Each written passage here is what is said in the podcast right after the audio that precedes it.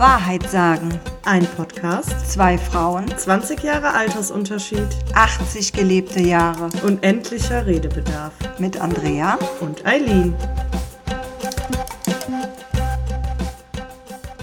Ja, dann äh, wäre es jetzt vielleicht echt mal interessant, deine Geschichte zu erzählen. Wie genau du überhaupt rausgefunden hast, dass du hochsensibel bist. Wie bist du da drauf gekommen? Erzähl mal. Ich bin ja, also anders ausgeholt, der Begriff hochsensibel, den gibt's ja fachlich noch gar nicht so lange. Ich bin ja ein Kind der 70er Jahre und da hieß es ja eher, stell dich nicht so an. Oder Indianer kennt keinen Schmerz, habe ich auch oft von meinem Papa gehört. Und äh, das sind so die Dinge, in die man mit den 70er und 80er Jahren aufgewachsen ist. Ich habe jetzt mal so zurück für mich gedacht, also wann ich das wirklich herausgefunden habe, dass ich hochsensibel bin, kam sehr spät. Aber ich habe mal so in mich hineingehorcht und zurückgeguckt als Kind, was, wo ich mich da wiederfinde in Dingen, von denen ich heute weiß, dass das Hochsensible tun das ist jetzt ein bisschen durcheinander. Ich habe das einfach so als Sammlung aufgeschrieben und zum Beispiel hatte ich ein unglaubliches Problem, mir die Haare waschen zu lassen. Wir waren ja sechs Kinder und nicht selten waren wir drei oder vier Kinder gleichzeitig in einer Badewanne. Samstags alle schön durchgeschickt. und ähm, ich kann mich an eine Szene erinnern, wo es eben wieder drum ging, mir die Haare zu waschen und ich es ganz, ganz, ganz furchtbar fand, wenn mir der Schaum aus den Haaren wieder ausgespült wurde, weil das lief mir alles in die Ohren. Das war furchtbar. Das Okay. Gefühl, dass mir Wasser und Schaum den Kopf runterläuft, in die Ohren, über den Hals, ganz, ganz schlimm. Ähm, da habe ich gequietscht und geschrien. Einer meiner Geschwister hat mich dann festgehalten und meine Mutter dann mit dem Becher hinten über das dann ausgespült. Sowas. Ähm, wo man dann schon beim Thema Ohren ma sauber machen sind. Wir haben, also meine Mutter und ich haben mehr Zeit damit verbracht, dass ich schreiend durchs Haus gelaufen bin und sie mir mit dem Wattestäbchen hinterhergelaufen ist, um mir die Ohren sauber zu machen. Ich will das nicht, lass mich in Ruhe.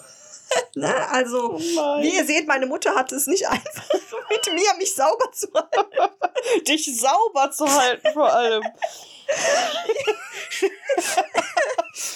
Kleiner Dreckspatz. Ja, war ich auch. Ich habe auch immer im Dreck gespielt, in Pfützen gesprungen. Ja, aber nochmal zum Thema Ohren ist mir dann nämlich noch was aufgefallen. Ähm, wir sind öfter damals äh, zur, zur A gefahren, weil da Verwandte von uns Wohnwagen, Festplätze hatten. Und ich war gerne an der A. Das Problem Mhm. ist nur, wenn man von hier aus an die A fährt, man fährt sehr schlingenreich und man fährt viel rauf und runter und dann kommt der Druckausgleich in den Ohren, wo die Ohren knacken. Das kennt ihr bestimmt. Ja. Das habe ich auch Ich- total stark immer. Ich fand dieses Gefühl, das war für mich die Hölle. Ich habe dann im Auto gequietscht und mir die Ohren zugehalten. Äh, ich, das, wenn, wenn das so auf, ich habe das auch heute noch, ich kann das ganz schlecht ertragen, wenn dieser Druck aufsteigt und das dann so im Ohr macht. Das ist, Mhm. ist furchtbar. Deswegen kann ich übrigens auch nicht fliegen. Da sehe ich aber gleich noch mehr zu. Ähm, fliegen ist wieder witzig, können wir direkt weiterkommen. also äh, früher in den 70ern und 80ern war das auch noch normal, zumindest bei unserem Wohnort, dass da viel diese Düsenjets über uns rübergebrettert sind. Mhm. Mehr, mehrere am Tag, ganz viel, ganz laut. Es ist unangenehm, für mich war es aber so unangenehm, dass ich immer da stand und mir entweder selber die Ohren zuhielt, fest zugepresst habe oder eben einer meiner Geschwister oder meine Eltern kommen mussten und mir zusätzlich noch die Ohren zu halten. Ich konnte diesen Lärm einfach überhaupt nicht ertragen. Das war Mhm. ganz furchtbar.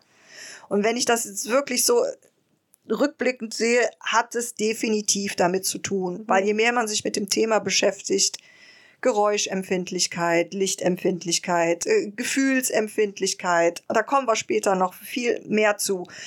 Ähm, wo ich auch, äh, was auch schnell festgestellt wurde, worauf ich ganz, ganz schlimm reagiere, ist Koffein. Und habe auch vor kurzem gelernt, dass auch das für HSPs typisch ist Mhm. dass die über auf, auf Koffein reagieren, übermäßig als irgendwer anders. Also davon wird mir schlecht, ich zittere, mir läuft der Schweiß runter. Witzigerweise ähm, habe ich das auch bei Baldrian. Noch so ein Ding, was dazu kommt, wenn, ich, wenn mir früher schlecht war, hat meine Mutter immer versucht, mir Baldrian einzuflößen. Mhm.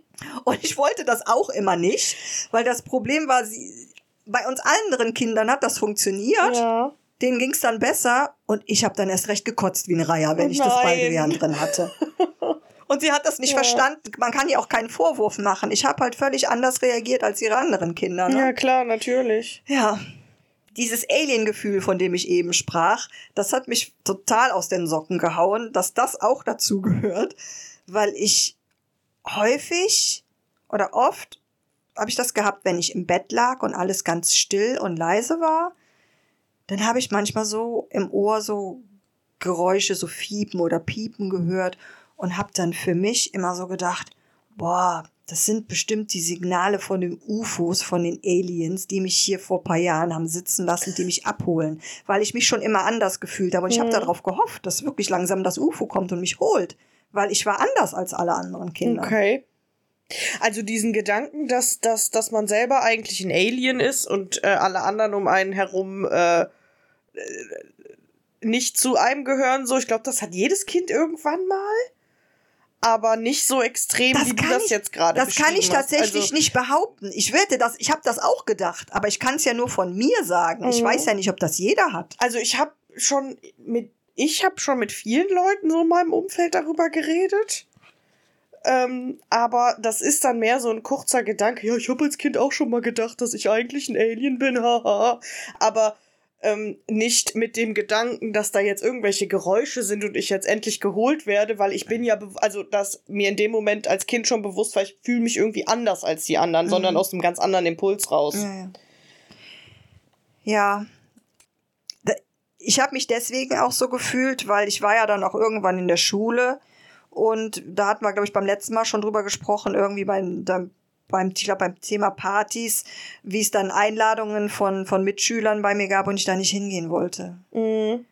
Und das ist für Kinder eigentlich auch nicht normal. Die wollen eigentlich Freunde haben. Ich wollte keiner, ich wollte meine Ruhe haben. Ja. Die sollten mich alle in Ruhe lassen.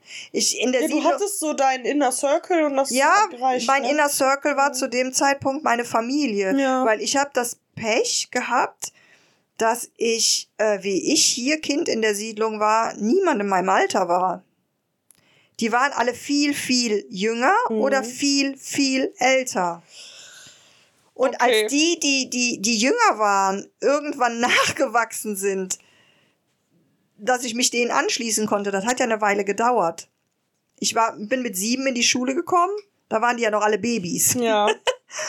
Und wo wir auch gerade bei Schule sind, ich war gerade sechs Wochen in der Schule und mein, äh, äh, mein kleiner Bruder wurde geboren und meine Mutter war nicht zu Hause und ausgerechnet zu dem Zeitpunkt hatte ich einen Wackelzahn, untere, vorderer Frontzahn, untere Reihe. Und dieser Wackelzahn hing nur noch einem Fa an einem Faden. Mhm. Der hat mich wahnsinnig gemacht. Ich habe zwei Tage lang nichts gegessen. Mein Papa ist verzweifelt. Ich habe fast nichts getrunken, außer durch einen Strohhalm. Aber wehe, ich habe getrunken, das Ding hat sich bewegt, da habe ich wieder geschrien ohne Ende. Okay. Dieses Gefühl, das hat mich wahnsinnig gemacht. Und ich gehe davon aus, dass das auch damit zu tun hat. Irgendwann hat meinem Papa, hat's meinem Papa gereicht. Weil ich habe meiner Schwester so gierig auf den Teller geguckt. Ich hatte so einen Kohldampf. Die hatte so eine leckere Bratwurst mit Kartoffeln da liegen, die die Oma gekocht hatte, weil Mutti konnte ja nicht kochen, die war ja im Krankenhaus. ja. Dann hat mein Papa, hat's ihm gereicht. Dann hat er gesagt, jetzt zeig mir noch mal deinen Zahn. Und dann war der schneller rausgerissen, als ich gucken konnte. Danach habe ich meiner Schwester den Teller weggenommen und habe alles weggegessen. Ende gut, Aber- alles gut. Aber alle waren auch froh, dass ich das erledigt hatte. Aber ich, ich kenne kein Kind und ich kenne ja jetzt wirklich, ich habe wirklich viele, viele, viele Kinder kennengelernt, die jemals mit ihrem Zahn so ein Problem gehabt hätten wie ich. Mhm. Krass. Ja, also deswegen zähle ich das auch dazu. Wie gesagt, Freunde hatte ich auch nicht wirklich. Ich war ja auch nicht im Kindergarten, aber ich habe mir selbst genügt. Ich habe mit, mit, mit mir selber gespielt, mit meinen Puppen, mit Autos, wie auch Mhm. immer, oder mit meinen Geschwistern. Was mir noch so auffällt, ist, ich war, ich habe vor vielen Dingen unglaublich Angst gehabt, hauptsächlich Graf Zahl aus der Sesamstraße. Äh, nicht, weil der ein Vampir war, sondern wenn der gelacht hat, da blitzte und donnerte es und dann sprang ich hinter die Couch und da war bei uns Aufruhr. Einer musste schnell zum Fernseher laufen. Es gab ja kein es gab ja keine Fernbedienung. Einer sprang auf und drehte schnell den Ton leiser, der nächste hielt mir Augen und Ohren zu und dann musste abgewartet werden, bis das wieder weg war und dann habe ich die Sesamstraße weitergeguckt, weil ich habe die ja geliebt. Das kam ja noch dazu. Hammer. Solche Dinge. Also ich, mir wird immer mehr bewusst, Mhm. was meine Geschwister und meine Familie eigentlich um, um mich herum für einen Tanz machen mussten als Mhm. Kind. Angst vor Grafzahl, Angst vor Werwölfen. Oh Gott, Wehe, ich habe die, die, die Tageszeitung, äh, die Fernsehzeitung aufgeschlagen und da kam ein Film mit Werwölfen, da war ein Werwolf abgebildet, da war an Schlafen nicht mehr zu denken. Ja, das zum Thema Angst. Ach ja, Angst vor Erwachsenen. Tatsächlich innerhalb des Familienkreises, nicht engeren Familienkreises, aber ich habe ganz deutlich gezeigt, wenn ich irgendwelche Tanten, Onkels, entfernte Cousins oder angeheiratete Menschen hässlich fand, dann habe ich geschrien und bin weggelaufen. Fluchtinstinkte passen da auch zu. Ja. Habe ich mich äh, einmal draußen in der Gartenhütte in dem alten Barschrank versteckt, obwohl ich nur Unterhemd und Unterhose anhatte und ich sah, dass jemand kam aus dieser Riege, vor denen ich Angst hatte.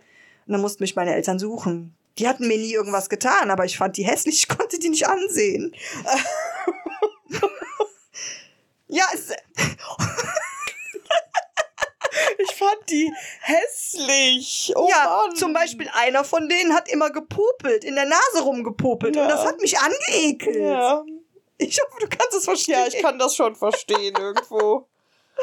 Ja, das ist einfach mal um so dieses breit gefächerte, das war alles nur als Kind und viele Sachen davon haben sich ja auch weiter ins Teenie- und Erwachsenenalter gezogen. Was auch witzig war, äh, ich, ich bin am liebsten nackt rumgelaufen. Ich konnte Klamotten auf der Haut nicht ertragen. Mhm. Ich hatte, ich hatte ein, einen, einen Freund hier in der Siedlung, ja, aber nur so lange, bis wir in die Schule gegangen sind. Das hat sich danach, es hat sich das auseinandergelebt. Aber meine Mutter musste mich anhalten, immer zu sagen, du musst dir was anziehen, wenn du mit Fritzchen spielst. Du kannst nicht nackt mit Fritzchen spielen. Der hieß natürlich nicht Fritzchen, aber äh, und deswegen habe ich ja keinen Bock mehr gehabt. Ja. Soll der machen, was er will, ich bin lieber nackt. Also und das und das ist auch das. und das habe ich auch jetzt gelernt, ähm, dass, dass Klamotten auf der Haut für Hochsensible manchmal unangenehm ist. Mhm. Und du bist aber ja auch jetzt noch so, dass sobald es warm genug ist, hast du ja am liebsten einfach nur ein Bikini an oder ja, ich sowas. mach mich. Ich, So, sofort hab- die Hose aus. ich habe heute noch auf der Arbeit erzählt, boah, ey, es ist so heiß, ey, ich gehe jetzt mal, wenn ich nach Hause komme, erstmal die Klamotten aus und in den Pool. Und dann fragte eine Kollegin, gehst du nackt in den Pool? Und ich so, äh, ja. Hast du keine Angst, dass die Nachbarn dich sehen? Ich so, ähm, nein, Mhm. weil, Ich wohne doch hier. äh, ja, Die ich kennen mich alle schon so. Die kennen mich gar nicht mit Klamotten. Ja, davon abgesehen weißt du ja, wie weit die Gärten hier Ja, auseinander natürlich. sind. Also da, das wird, da, da muss derjenige schon den ganzen Tag am Fenster stehen oder über die Hecke Ja, gucken, da wenn er muss schon jemand wirklich bewusst spannen. Und sind wir mal ehrlich, wenn einer bewusst spannen will, dann kann er auch, also dann sieht er auch was. Sorry. Ja, aber da habe ich auch nie, ich habe Ja. nie besonderes Schamgefühl gehabt. Ich war immer schon ein kleiner Nudist, wie man hört, auch damals. Es war mir immer alles wurscht. Am liebsten nackt, deswegen auch immer Schuhe aus, auch im Winter Mhm. barfuß. Ja, ansonsten, ich habe viel geweint als Kind, auch viel als Teenie, noch als Erwachsener wurde mir das irgendwann mal abtrainiert. Nicht von meiner Familie wohlgemerkt, das will ich dazu sagen. Ähm, ich nee, das war ja die Kollegin Ja, aus ja. Folge, genau, die Folge davor, glaube ich. genau, Ne? ja. Holste jetzt schon wieder. Hier holst die jetzt schon wieder, genau. Meine Verbindung zu Tieren war immer da. Katzen haben wir immer gehabt. Ich war drei Jahre alt, als wir unseren ersten Hund bekommen haben. Und mit dem habe ich gemeinsam das Hundefutter unterm Küchentisch gegessen.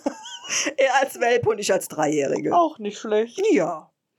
Und seitdem gab es immer Hunde, immer Katzen. Ähm, und die Verbindung zu Tieren ist gerade für HSPs besonders Mhm. weil, da gibt es auch einen guten Grund, ähm, Tiere werten nicht. Tiere nehmen dich so, wie du bist und Mhm. deswegen kannst du als HSP so sein, wie du bist. Ja. Und es gibt, deswegen ist auch meine Verbindung zu Tieren so intensiv, aber wir haben ja auch irgendwann mal das Thema Tiere, da gehen wir da genauer drauf ein. Und äh, die geben mir halt auch unglaublich viel Kraft und Energie und, und Liebe. Und zu, zu Tieren habe ich teilweise eine engere Verbindung als zu Menschen. Mhm. Ja. Was ich noch, es gibt noch drei Dinge, die bei mir sehr ausgeprägt sind. Das ist einmal mein Gerechtigkeitssinn. Da habe ich aus der Kindheit auch ein, ähm, ein Beispiel. Ähm, in unserem Haus, und das glaube ich, in, in jedem Haus gilt das, es darf nicht gekokelt werden, also mit Feuer gespielt werden. Mhm. Ich war die, die, äh, die, die zweitkleinste. In dem Moment war ich die kleinste. Mein kleiner Bruder war noch nicht geboren. Und ich hatte dann mir die Dreistigkeit erlaubt, ausgerechnet wirklich in dem Zimmer, in dem wir uns jetzt gerade befinden, mit Streichhölzern zu spielen. Meine ältere Schwester hat mich geschimpft und hat gesagt, wir dürfen das nicht. Lass das. So, meine Mutter hat das gerochen, die kam hier rein. So, wer hat hier mit Feuer gespielt? Und es wurde meine ältere Schwester verdächtigt, die mich auch schützen wollte Mhm. und nichts gesagt hat. Und das empfand ich in dem Moment so als ungerecht. Die Mhm. wurde ja dann auch geschimpft. Ja, klar. Und dann habe ich gesagt, die war das gar nicht, ich war das. Und meine Mutter sagte, du bist doch noch viel zu klein dafür. Ich sag, verdammt nochmal, ich habe so geweint. Ich fand das in dem Moment so ungerecht. Ich Mhm. bin's gewesen und sie bekam den Ärger. Ja. So als kleiner Zwerg. Also der Gerechtigkeitssinn geht halt auch gegen dich. Ja, Ne? ich also bin gegen dich hört sich Nein, jetzt blöd an, aber nein. ich denke, es kommt rüber, was ich sagen will. ich, wenn ich schuld bin, dann, dann bin ich schuld. Ja. Gerechtigkeit in alle Richtungen. Gerechtigkeit ne? in ja. alle Richtungen. Das sehr extrem. Äh, dann Thema Mitgefühl ist mir auch ein Ding aus der Kindheit äh, aufgefallen. Wir haben hier auch Spielchen, wir Cousins, Cousinen, Geschwister gespielt, wo einem die älteren Geschwister irgendwelche Dinge zum Probieren in den Mund gesteckt hatten. Obst, Salzstangen, bla bla. Und irgendwie machten sich dann einige von den Größeren einen Spaß draus, jemand von dem Kleineren ein Stück Seife in den Mund zu stecken. Und er biss in die Seife und weinte fürchterlich. Ich habe das in mir tief drin gespürt. Es tat mir so, so leid. Ja. Er war ein Jahr jünger als ich und ich bin mit ihm, mit ihm weinend, gemeinsam mit ihm weinend ins Badezimmer gegangen und habe ihm geholfen, den Mund auszuspülen. So viel zum Thema Mitgefühl. Das habe ich auch immer noch, das Mitgefühl, ganz schlimm. Und der Punkt Beschützerinstinkt. Hm. Wenn mir einer was wollte, habe ich ähm, alles über mich ergehen lassen. Ich habe mich nie gewehrt. Aber wehe, einer wollte an zum Beispiel meinen kleinen Bruder dran, da wurde ich zur Furie. Verteidigt bis aufs Blut. Komischerweise Ja. für, für die, die mir lieb sind. Hm. Das sind so meine Kindheitserinnerungen. Das, also diese die Dinge, diese Werte, die ich damals als Kind schon hatte, sind natürlich als Erwachsener geblieben. Äh, was ich als, als junger Erwachsener äh, Teenie war, ich war immer, immer intensiv und schwer verliebt, immer heimlich mit vollem Herzblut und das ist auch so ein Ding, so richtig sich um den Verstand zu lieben als HSP. ähm, äh, Parfüm ist mir aufgefallen. Ich war mit einem jungen Mann zusammen. Äh, Parfüm an Menschen kann ich überhaupt nicht ertragen. Mhm. Ich weiß auch heute warum, weil ich das ist so, als würde der, der, der Mensch eine Maske tragen. Hm. Ich kann nicht den, den, den, den eigentlichen Geruch erriechen und kann ihn dann nicht mehr einschätzen. Okay.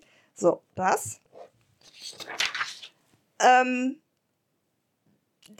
Ende von Beziehungen habe ich immer geahnt. Ich wusste immer vorher, wenn jemand mit mir Schluss macht. Ich wusste nicht warum und ich wusste nicht wann, ich wusste nicht wie. Aber ich hatte das immer, ich, ich wusste, wann das Ende naht. Und dann kam es. Ja, wahrscheinlich, weil du die, die Aura, die Schwingung und die Gefühle von dem, von dem Partner einfach erkannt hast für dich, Ja. ne? Weil dieses Empathische da ja total mit, mit, mit reinspielt, ne? Ja. Detaillierte Erinnerungen, das weißt du, glaube ich, dass wenn es an irgendwas geht, wo du fragst, wann war das oder das, ich mache das immer an irgendwas fest. Ah, das war so und so und so. Da lief gerade, keine Ahnung, Star Search, haben wir Ja. noch letztes gehabt. Und das war im Sommer 2003. Und daher weiß ich noch genau das.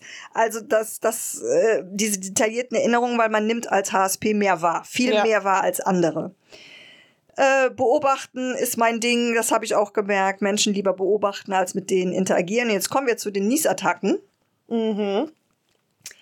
Ähm, ich hatte früh immer äh, so Niesattacken, so dass ich vier, fünf, sechs bis zu sieben, acht Mal genießt habe. Meine Nasenschleimhaut angeschwollen. Und ich habe tatsächlich vermutet, ich habe bestimmt eine Allergie. Und jetzt kommen wir langsam, langsam an, wie wir es wieder sagen, des Pudels Kern, was du beim letzten Mal so schön fandst. Da bin ich zum Hals-Nasen-Ohrenarzt. Er macht Mhm. mit mir einen Allergietest und da ist nichts. Und er untersucht meine Nasenschleimhaut und sagt zu mir, ja, Frau Kochnis, Sie haben eine hochsensible Nasenschleimhaut. Paff, Mhm. richtig zum ersten Mal hört ich das Wort hochsensibel. Hochsensible Nasenschleimhaut, die reagiert auf jeden Driss, das kann Zigarettenrauch sein, das kann auch beim nächsten Mal, ist es der Rauch nicht, dann ist es was anderes. Ja, habe ich gedacht, gut, musst du mit leben, irgendwas krabbelt in deine Nase, irgendein Geruch, den du nicht ertragen kannst, fängst du an zu niesen.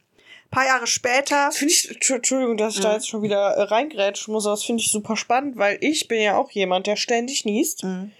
Und ganz schlimm habe ich das, wenn es Veränderungen der Luft gibt. Also das heißt extrem kalt in extrem warm oder so. Also im Winter ist das für mich der Horror, wenn Ja. ich von draußen reinkomme. Ja. Da, oder von draußen raus, äh, von drinnen, Drin. von drinnen raus. Dann ist es eigentlich schon fast vorprogrammiert, dass ich jetzt gleich erstmal eine absolute Niesattacke krieg und dann bin ich auch locker bei acht, neun Mal mit dabei, ja. Und das ähm, ist Vielleicht halt, sollte ich doch mal für mich rausfinden, ob ja, ich auch wirst, hochsensibel wirst du, ich, du, du kriegst gleich noch Anleitung. also es ist äh, ähm, ja nicht auch so, das hat dann auch gleichzeitig mit meiner Wetterfühligkeit zu tun, weil meine Nasenschleimhaut schwillt bei Wetterveränderungen an und ab, Mhm. an und ab. Das Okay. macht mir Schmerzen in den Nebenhöhlen. Ich bin also, da, was das angeht, ein super Wetterbarometer, weil wenn dann am nächsten Tag plötzlich das Wetter anders ist, weiß ich, warum ich am Tag davor mit ganze Gesichtsfeld, der Kopf, Mhm. alles wehtat. Ja, paar Jahre später bekam ich dann mit Sodbrennen zu tun. Auch ein Thema, was du kennst, glaube ich. Hm, Ich gucke jetzt einfach mal weg. ja, das ist ja das Lustige. Du bist ja eigentlich erst durch mich dann wirklich auch darauf gekommen, Mhm. das alles mal so und so und so Und- abchecken zu Ja, lassen, glaube ich, oder? Ja, ja, ja, genau. Ich bekam eine Magenspiegelung, alles in Ordnung. So. Und es hörte aber nicht auf, äh, auch mit Medikamenten nicht. Und irgendwann, äh, ich hatte dieses Refluxproblem, immer das Gefühl zu spüren, es kommt immer hoch und hoch und die Speiseröhre tat weh. Und dann habe ich mich irgendwann dazu durchgerungen, mal so einen, einen 24-Stunden-Test zu machen, Mhm. wo der äh, pH-Wert gemessen wird und die Häufigkeit des Reflux. Und ich habe gedacht, boah, die stellen bestimmt Gott weiß was bei mir fest. Und dann habe ich dieses Arztgespräch und er sagt zu mir, also Sie haben nicht häufiger einen Reflux als andere Menschen auch. Was Sie aber haben ist eine hochsensible Speiseröhre. Düdüm. Zweite Mal das Wort hochsensibel. Mhm. Dankeschön. Vor kurzem oder vor letztes Jahr habe ich dann auch, weil ich viel mit Verdauungsproblemen zu tun habe, dann auch mal eine Darmspiegelung machen lassen. Ja, soweit ist alles in Ordnung, aber äh, sie haben halt einen Reizdarm, ne? Der Darm er reagiert empfindlich auf, mm, ja. Und das ist das, was ich eben meinte. Das Tasten reicht mir nicht aus, der Begriff Tasten, weil ähm, das hat ja auch mit Fühlen zu tun, ob die Nasenschleimhaut reagiert, meine Speiseröhre reagiert, mein Darm reagiert. Das hat ja auch mit Fühlen, Empfinden Ja, zu klar, tun. man fühlt ja im Innen und im Außen, ne? Mhm. Ja. Dann habe ich zum Beispiel auch gespürt, dass öfter mein Herz stolpert. Zum Beispiel, wenn mein Magen voll ist. Auch das wollte ich abklären lassen. Und äh, war bei der Ärztin, habe auch ein 24-Stunden-EKG bekommen. Auch da keinerlei Auffälligkeiten. Und die Ärztin sagte zu mir, was ich schon erstaunlich finde, ist, dass sie ihr Herz überhaupt spüren. Und ich so, what? Das ist nicht normal, dass jeder Mensch seinen Herzschlag spürt. Mhm. Das hätte ich auch nicht gewusst. Ich spüre jeden einzelnen Schlag, der in meiner Brust. Ja, immer? Ja. Wow. Jeden einzelnen. also das hab ich nicht Blut immer. richtig pulsiert durch Nee. meinen Körper, wie das vom Herz ausgeht. Okay. Boah, Hat wie spannend. Das würde ich auch gern mal fühlen. Echt, du fühlst das nicht? nee. Also ich fühle schon mal, dass, dass, dass mein Herz dann stärker schlägt oder irgendwie, je nachdem, welche Position ich habe oder wenn ich sehr, sehr, sehr ruhig bin, dann, dann spüre ich auch meinen Herzschlag, aber nicht. äh, Nee, nicht so. Ja. Und das sind alles so Dinge, die mich irgendwie dann noch Mhm. mehr dazu gebracht haben. Du bist anders, ja. Mhm. Du bist nicht, nicht wie der Durchschnitt. Und dann gibt es einen Satz, der, äh, ich war ja auch eine Zeit lang, hatte ich sehr, sehr schlimm mit psychischen Problemen zu tun. Kommen wir auch gleich noch dazu, weil das hat auch miteinander zu tun. Mhm. Mit psychischen Problemen zu tun. Und es hat mich auch irgendwann selber, Entschuldigung, angepisst, dass ich immer so viel weinen muss und so, so weich bin und so, äh, und das kam eben dann mal bei der Therapie zum Gespräch. Und dann sagt meine Therapeutin zu mir, ja, Entschuldigung, stopp. Künstler sind immer sehr sensibel. Äh, wären sie das nicht, dann wären sie keine Autorin. Wie wollen sie denn Autorin sein? Wie wollen sie denn schreiben, wenn sie nicht sensibel sind? Ja. Und dann habe ich so ein bisschen so die Engel singen hören, so oh, zum ersten Mal. Ey, das ist kein Fl- Fluch, das ist ein Segen. Mhm. Ich würde nicht schreiben können, wenn ich nicht sensibel wäre. Das hat die mir gesagt und das stimmt. Und da habe ich dann ja auch gemerkt, ich bin vielleicht gar nicht so verkehrt, wie ich bin.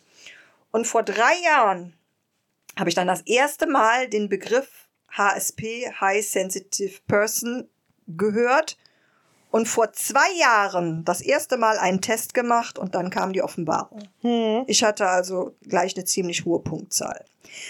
Das ist meine Geschichte. Äh, du weißt, wir haben viele Filme gemeinsam gesehen, du auch als Kind mit mir. Und äh, ich habe viel geweint Oh und ja. viel Rotz und Wasser geheult. Und es gibt einen Film, den habe ich gesehen, völlig unvorbereitet. Das war das Schlimmste, was ich jemals gesehen habe. Und das war eben Hachiko. Ich glaube, ich habe dir davon schon mal erzählt. Ja. Und ich war zerstört am Ende. Ich war wirklich zerstört. Und weil ich mich so in diesen armen Hund reinfühlen konnte, Mhm. ich konnte es nicht ertragen. Und das ist das, was sich bei mir am meisten ausprägt. Ich kann zwar auch bei Menschen ein hohes Mitgefühl haben, aber es sitzt bei mir definitiv bei Tieren viel, viel intensiver. Mhm. Also Gefühle, die Tiere aussenden, die kommen bei mir volle Kanne an. Ja, Andrea, brauchst du denn auch viel Rückzug? Fühlst du dich sehr schnell überladen? Früher war das sehr extrem. Äh, Ich habe das übergangen, weil ich Leistungen wie alle anderen zeigen wollte. Und dann kam der Zusammenbruch und mein Umdenken. Seither ist es viel besser. Ist halt immer dieses, äh, jetzt reiß dich mal zusammen. Mhm, So, ne? Genau. Ja. Und das kannst du einem HSP nicht sagen. Das funktioniert nicht. Das geht in die Hose. kann ich auch immer nur bedingt bis zu einem gewissen Punkt so. Also ich, wie gesagt, ich, ich finde mich schon häufig gerade wieder. Interessant. Wie schaffst du denn deinen Alltag überhaupt bei den ganzen Reizen, Emotionen? Gibt's da Besonderheiten? Ja, ich habe unbewusst vor vielen Jahren schon Dinge eingebaut, die ich gemacht habe, damit es mir besser geht. Seit ich mich mit dem Thema beschäftige, habe ich auch noch andere Möglichkeiten gefunden. Also ich habe ein auf mich abgestimmtes Lebenstempo erstellt. Ich habe mir Erholungsinseln geschaffen. Ähm, ich verstehe, dass die Gefühle der anderen Menschen nicht meine sind und nehme dann einfach Abstand. Äh, ich habe viele kleine Routinen in den Alltag eingebaut und ganz wichtig ist Erden. Ich wusste am Anfang nie, was heißt eigentlich Erden.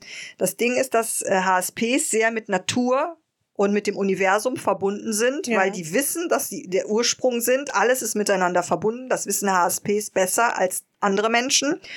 Und da man gerne in höheren Sphären mit dem Kopf schwebt, ist es dann wichtig, sich zu erden. Und das habe ich eigentlich schon immer gemacht. Die beste Art, sich zu erden, ist Barfußlaufen. Hm. Und das habe ich instinktiv immer schon gemacht.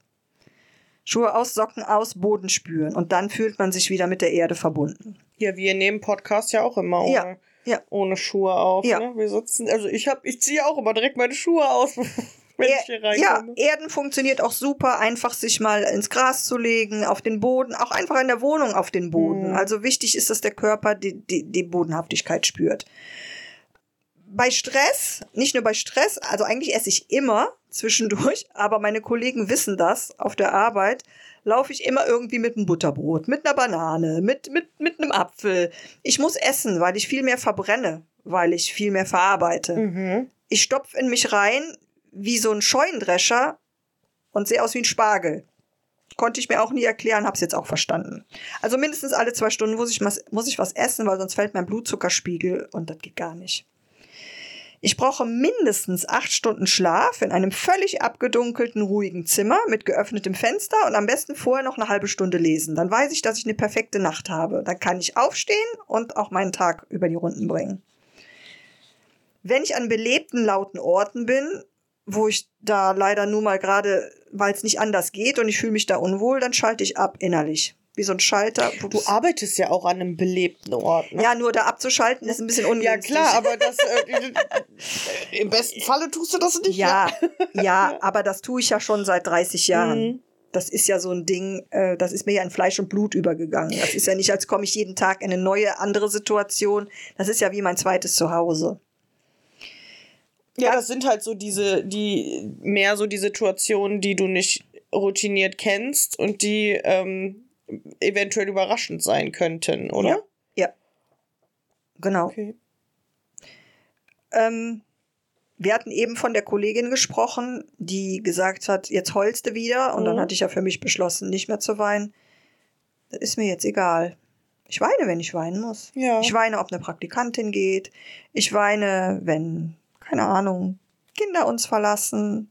Wenn irgendwelche Vollidioten ba Baumsetzlinge aus der Erde reißen und daneben schmeißen. Ja, dann weine Da ich. haben wir ich auch nehme drüber gesprochen. bewusst, bewusst die Zeit zum Weinen. Die Mhm. Tränen dürfen laufen bei mir mittlerweile, wann immer sie wollen. Ich schäme mich da auch nicht mehr für, weil die Menschen kennen mich. Meine, die Menschen, mit denen ich arbeite und die Menschen in meinem Umkreis kennen mich. Die wissen das und die nehmen das so hin. Ganz Mhm. einfach. Und ich bin tatsächlich auch nicht die Einzige. Da gibt's auch mehr, die das dann machen. Und das finde ich eben schön Ja. unterdrückt niemals eure Tränen. Das geht immer, in- immer in die Hose. Das, das ist nicht. Man muss alle Gefühle zulassen. Gefühle sind Besucher, die kommen kurz, die bleiben da, die gehen aber auch irgendwann wieder. Die kommen nicht umsonst. Ja, das ist, äh, das, ich finde das auch immer eine, eine schöne Metapher so. Ähm, Gefühle sind wie ein Gast, den man kurz zu Hause begrüßen darf. Manche bleiben länger, manche bleiben auch mal ein Richtig. paar Nächte oder so. Ja. Aber man darf auch, wenn es zu lange wird, sagen, so jetzt. Jetzt kannst du jetzt, jetzt kannst du auch mal gehen. So, ja. aber auch wenn man mal, Ja. wenn man weinen muss, dann muss man weinen. Genauso wie man ja auch ein Lachen nicht unterdrücken kann. um oder Gottes Willen, sehr das kann schwer ich sowieso nicht. sehr schwer unterdrücken kann, ja. Ist das da, ist das da ja ähnlich, ja. Ja, genau. Ähm, du weißt, dass ich schreibe, so äh, verarbeite ich meine sämtlichen Erfahrungen. Ähm, Stephen King hat mal was Schönes gesagt. Wenn ich nicht schreiben dürfte, würde ich morden. Mhm. Ich kann ihn verstehen. Mhm. Ich drehe ich, ich dreh das für mich ein bisschen um. Also wenn ich nicht schreiben dürfte, würde ich bei all dieser Ungerechtigkeit, die auf der Welt passiert, die ich ertragen muss, ich glaube, da würde ich auch anfangen zu morden. Ich würde liebend gerne dem einen oder anderen dann die Gurgel umdrehen. Mhm. Gerade wenn es um Tierquälerei oder ich, da habe ich schier überbordende Gefühle in mir. Aber ich weiß ja, dass das nichts bringt und diese, diese Gefühle muss man dann kanalisieren. Also Ja. das ist. Ähm, mir hilft lange durch die Natur spazieren, ergibt sich automatisch durch mein Hündchen. Ähm, emotionale Musik hören hilft auch, wenn man bewusst weinen will. Es gibt zwei, drei, vier Lieder, die gehen an und ich heule. Und dann magst, du ein, magst du eins verraten? ja, ich würde, eigentlich wollte ich die gerne zum Thema Musik auf, Okay, auf, dann mach aufheben. das. Dann heb's auf. Aber ich würde gerne ein, ein Beispiel nennen, das mich wirklich schon die ganze, mein, ja, nicht ganz Leben, seit den 80ern begleitet und das ist True Colors. Von Cindy Lauper, aber nicht, Ja. nicht von Phil Collins. Ich liebe Mhm. zwar Phil Collins, aber es ist von Cindy Lauper und das geht so tief bei mir, auch das, weil das ja auch wirklich Hochsensibilität ja auch widerspiegelt. ja, krieg Was- ich was- voll Gänsehaut was sie da weil, singt. Ja, genau. was sie da da- singt, Ja, ne? ja. Und das ist so, ja. Und deswegen mag ich Verrückt, gerne. Ne, der Song begleitet dich schon seit 40, nee, doch 40 Jahren, ja. Im ja, Grunde. circa. Mhm. Und äh, aber erst vor zwei Jahren hast du für dich richtig das, das rausgefunden. Was aber, das eigentlich bedeutet. ja, ne? ja, krass. Ja, eben emotionale Musik hören beziehungsweise erleben, tanzen. Ähm, ich habe immer gerne getanzt, aber ich baue es mittlerweile auch in den Alltag ein, wenn Mhm. ich morgens meinen Leinsamen schrote für mein Frühstück. Dann mache ich das tanzend, weil das Radio läuft immer und ich liebe deswegen das Radio, weil mich da Lieder überraschen, Mhm. wo ich denke, ah, jetzt kommt das, das hast du schon lange nicht mehr gehört. Oder dann kommt vielleicht auch gerade True Colors und dann läuft da meine, meine Leinsamenmühle und ich heule. Also ich hoffe, du verstehst, was Ja. ich meine. Musik tut viel für mich. Wenn ich einen besonders stressigen Tag hatte und ich gehe auch ins Fitnessstudio, dann genieße ich das sehr. Das baut bei mir Stress ab und all die Reize, die ich erfahre. Wir hatten eben schon davon gesprochen, dass man sich einen stillen Rückzugsort Ort einrichtet, wo ich mir dann nur mit mir selbst Zeit verbringe und dann tue ich mir Gutes. Die tiefe Verbindungen zu geliebten Menschen und Tieren pflegen. Äh, an freien Tagen mache ich auch gern Mittagsschlaf, das hilft auch. Ähm, ich halte mich mittlerweile von toxischen Menschen und Orten fern. Was mir nicht gut tut, meide ich, soweit, Mhm. ich, sobald das geht. Ich nehme mir auch raus, schon mal Termine abzusagen oder zu verschieben, wenn ich mich danach fühle. Ähm, Ja. Mittlerweile gehören auch am Morgen positive Affirmationen dazu, um den Tag zu starten. Und Wasser spüren ist für mich auch äh, eine, eine wichtige Sache. Ich liebe das Meer. Ich war dazu auch schon lange nicht mehr, habe aber jetzt seit ein paar Jahren auch einen Swimmingpool. Mhm. Haben wir eben schon von gesprochen. Einfach Klamotten ausreihen. Das hilft auch. Also das sind viele Dinge, die mir dabei helfen, äh, mit all dem Driss, der da um mich herum passiert, zurechtzukommen. Ja. Was sind denn so Nachteile? Gibt es da auch ähm, extreme Herausforderungen so für dich als HSP? Das war Wahrheit sagen. Mehr Infos findet ihr auf unserem Instagram-Kanal Wahrheit sagen Podcast.